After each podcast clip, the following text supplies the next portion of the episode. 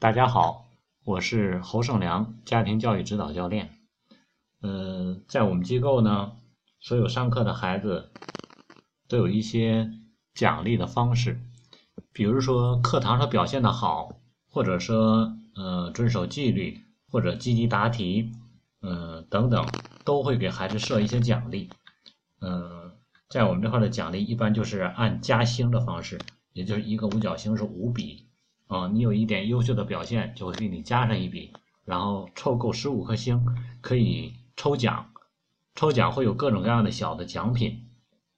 嗯，然后呢，如果你没够十五颗星，十颗星呢，可以换一个小小本儿，啊，一个很细、很精细的一个小本儿。然后呢，十五颗星也可以换一个固定的东西，如果你不抽奖的话，啊，然后呢，二十颗星可以换，二十五颗、三十颗、四十颗。五十颗星都可以换固定你想要的东西，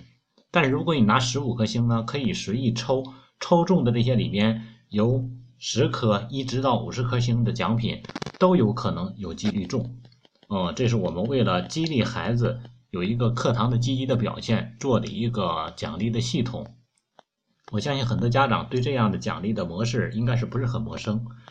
我想分享的是，我们孩子也在中心在上着读经的课程。他没有上别的课，嗯，语文、作文也好，数学也好，或者英语也好，其他的课程现在都不上了，只上读经的课程，因为我觉得这是最有价值的课程，对他来说是影响一生的，嗯，然后呢，今天看了看，嗯，跟我说他准备要攒到一百多颗星，而现在已经攒到了六十八颗星，跟他一个班的，就是同样的在这个读经班的，现在大概有呃十七八个，十六七个孩子吧。嗯，比他少一点的是有五十颗星的，再少的三十多颗星的，嗯，再少的十来颗星的，也就是在我们机构上课的孩子们，有将近一半的孩子，他的星是一够了十五颗，他就会去抽奖的，有将近一半的孩子，嗯，除了读经班，其他班因为也都有这个奖励，然后呢，还有三分之一的孩子。就是在一半里边再多一点的孩子，他们会适当的攒一攒，有的可能攒到二十颗或者三十颗，啊，然后只有极少数像我们孩子这样，他会不断的去积攒，嗯，有两个原因。你说为什么他会攒上来，有的孩子攒不上来？说攒上来跟没有攒更多的星，它有什么区别呢？这里边它只是一些细微的表现。一个孩子能够耐住性子，让他的积累不断的积攒上来，首先这就是一种延迟满足，这就是一种延迟满足，而且说明他能够让自己沉得下来。啊，那难道说没有攒上来就没有延迟满足吗？不能完全这么肯定。没有完全积攒下来有两个原因，第一种原因可能就是这个孩子他受不了奖品的诱惑。也就是说，他之前来说对这些奖品都充满了新奇感，他没有之前没有更多去接触过，他相对来说认知上，嗯，或者是经验上相对来说有些匮乏，于是他受不住诱惑，忍不住他就要去换，因为他一直期望着去换。这样的孩子，说明在他之前的培养过程中，给予孩子正确的认可过少。也就是孩子对奖励是比较匮乏的，在当今的物质比较相对丰富的时候，其实很多的小物件并不是特别缺乏。那为什么孩子会对这些奖品很新奇？说明家长没有把对孩子的认知系统引入到其中，所以说孩子相对来说在这一方面就匮乏了。也就是用大人的说法来说，就是见识少了一点。那么这一部分的亏欠。就会影响孩子向前发展的这个时间点，也就是有的孩子可能他的成熟度可能达到了两年，这样的孩子可能只有一年或者是半年，甚至于有的还没有开始。还有一类孩子也没有展，他的原因可能就是不屑于这些礼品，而且在我们设置这个奖励环节、这个奖励机制的时候，我们还发现有一个过程，有一些极少数的一些个例，有的家里面相对条件。不是特别好，但是他们孩子对这些小奖品特在意。我其实能感觉到，他在意的不是这个奖品本身，而是这个奖励。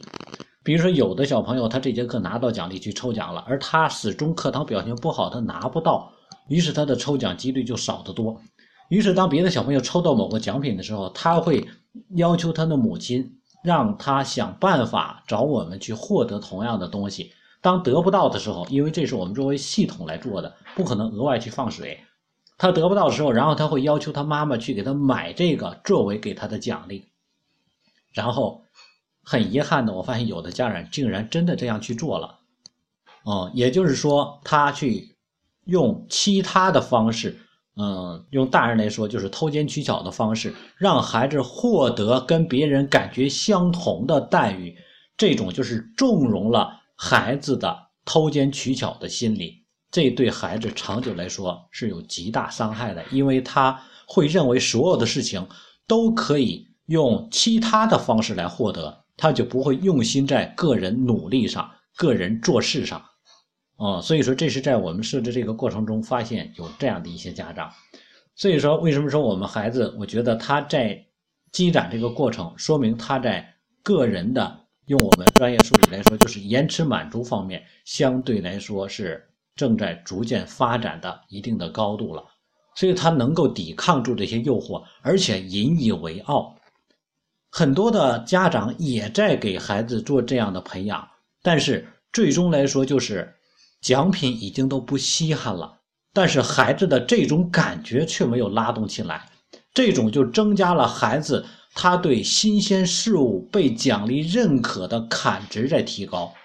也就是有的孩子他是在成长的过程中，所有的孩子在成长的过程中是通过各种各样的方式让孩子体验到，然后呢增强个人的能力。比如说，你让孩子上了小学一年级。他要培养出好的学习习惯。如果上了一年级，到了二年级，他没有好的学习习惯，你到二年级再培养，就会难度增加几倍。到二年级，他没有开始学习的热情、学习的动力和学习的规律，那么到了三年级，他就真正出一个转化点，他就会往下坡走。所以说，很多人说三年级的关键期是因为一年级、二年级的积累。所以说，设立一个奖奖励的系统，很多家长也在设立，但这个系统却让孩子一直处于这种匮乏状态，他没有个人的情商得到正确的去提升，这是很多家长设立奖励或者是类似的认可的模式，对孩子进行赏识模式中间缺乏的这种方向性或者阶段性的目标的一个结果。所以说今天。很多东西不是单纯做眼前的事情，而是要关注关注做事情背后的一些东西啊，嗯，所以说针对我们不知道大家会有什么样的看法，因为机构是我们来去开的。你说为什么我们孩子可以拿到最多的就是积累最多的星？课程我是全部参与的，所以在课程上所有人得到星都能得到，我们孩子绝对不会因为这个而多得一点。那有的家长说，那你你得到这么多星的话，那些奖品已经超额了，因为最高是五十颗星。那他得到一百颗星，他达到目标之后，那他怎么办？是得两个奖品吗？不会，我会单独给他设一个奖品，给他进一个奖品来给到他，满足他的这种自我目标实现之后应得的一个奖励。啊，那你这就不公平了，这个世界本身就没有公平。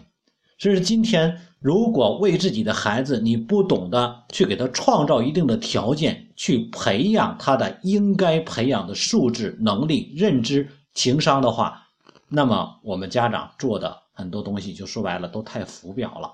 这是今天，在我机构里边会有相对很多平等的东西，我不会去干预。我们孩子所有的学习，我们从来不参与。他所有的行为，在外面的行为，都是他自己的一些行为。但是当他做到某一点的时候，我会在某些程度上给予他适当的一些推动。所以说，今天为什么我们还是可以在这方面发展的很好？其实一个主要的原因是因为我个人在教育上的投入太大了，我愿意为孩子的教育去投入一个机构。很多家长都没有为自己的教育去投入应该花的钱。那么怎么能获得相应的程度呢？今天钱不是决定教育的唯一因素，但是不去投入，却会成为一个制约因素。所以说，今天教育是需要一定的投入的，啊，所以说给予孩子他需要的东西，啊，这样说，为什么说我们的读经的教育真的是完全是为了自己的这个孩子？